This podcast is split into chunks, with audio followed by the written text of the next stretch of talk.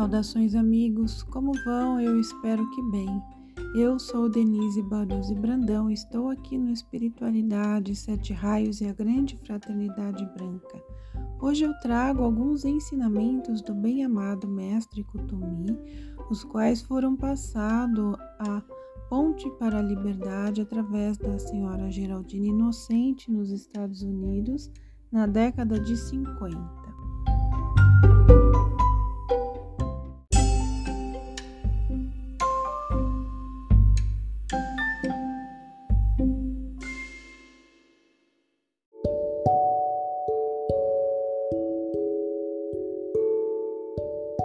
O fogo sagrado é vida, ele é vida consciente e qualifica o ser magnetizado por qualquer uma das inteligências divinas, com uma virtude especial, irradiações ou atividades para beneficiar a evolução.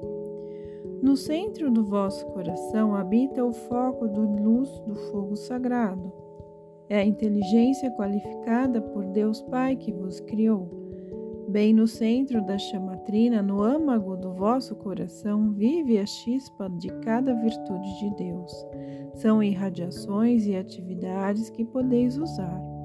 Existem também focos de luz do fogo sagrado nos santuários dos mestres, no mundo das aparências físicas, no plano interno e, naturalmente, também no coração de cada ser divinamente livre.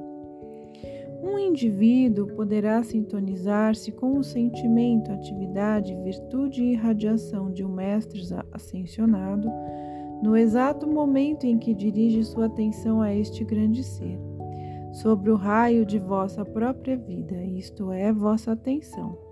Retorna ao momento forças acumuladas de virtudes do mestre e do anjo, apelado para o fogo sagrado de vosso coração e justamente deste ponto começam a expandir-se a mesma virtude característica daquele mestre, a irradiação e a atividade através dos quatro corpos inferiores.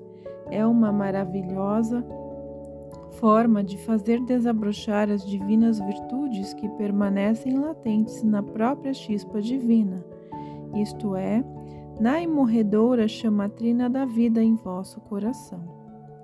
No tempo pretérito, quando o homem ainda se mantinha na natureza, esse fogo sagrado podia ser visto pelos olhos físicos.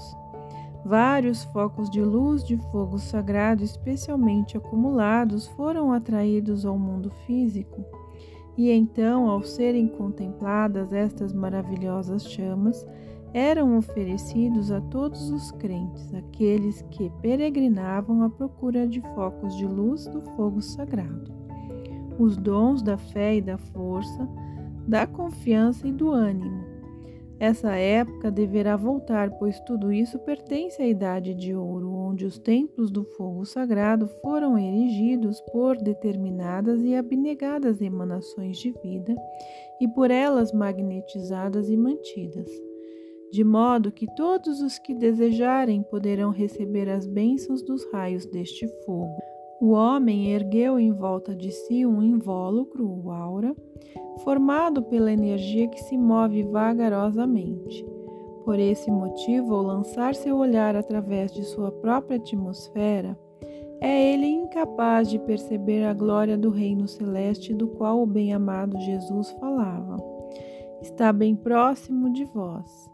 Além disso, não é o corpo carnal que distribui os raios iluminados que o discípulo de hoje já está expandindo. Esta luz foi atraída através da imorredora chamatrina que repousa no coração.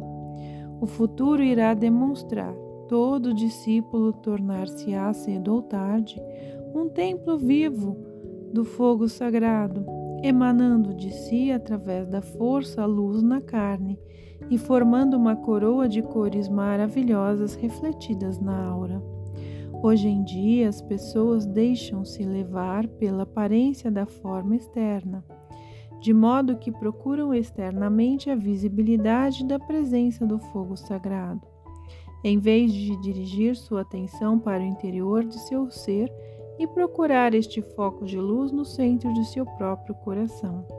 Isso, naturalmente, significa uma protelação para o progresso individual.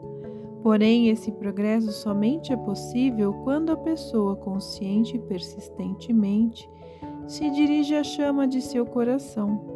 Só assim o desenvolvimento espiritual daquelas emanações de vida que estamos nos reforçando por desabrochar será incentivado. O fogo sagrado possui várias formas de expressão que correspondem às diversas virtudes, atividades e serviços prestados.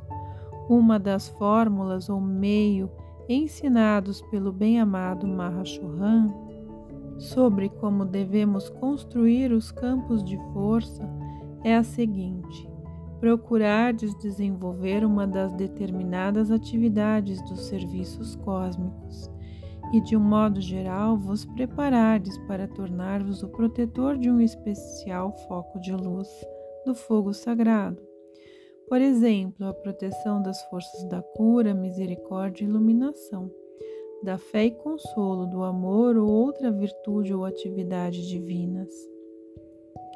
Através de vossa atenção dirigida a este foco de luz, através da aceitação de sua veracidade, através do convite à presença para atuar no seu ser externo e através da sinceridade, quando são invocados o Mestre e os anjos especialistas das virtudes específicas, que o discípulo ou os discípulos em grupo devem magnetizar, irradiar e com isso beneficiar toda a vida, poderá-se um discípulo sincero achar o caminho que o leve ao fogo sagrado em seu próprio coração. Todas as religiões referem-se ao Espírito Santo, mesmo que seja expressado de forma diferente.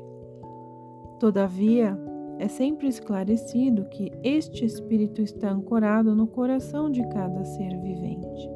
A designação de discípulo, no sentido destas instruções, não se refere ao leitor comum, interessado em satisfazer sua curiosidade mas ao pesquisador das verdades eternas que quer satisfazer seu desejo de desvendar. Aqui se trata de uma pessoa que real e totalmente se dedica a esta atividade e à tarefa do Mestre. Como tal, é ela digna de receber maior apoio e força dos mestres ascensionados do que usualmente se dispensa.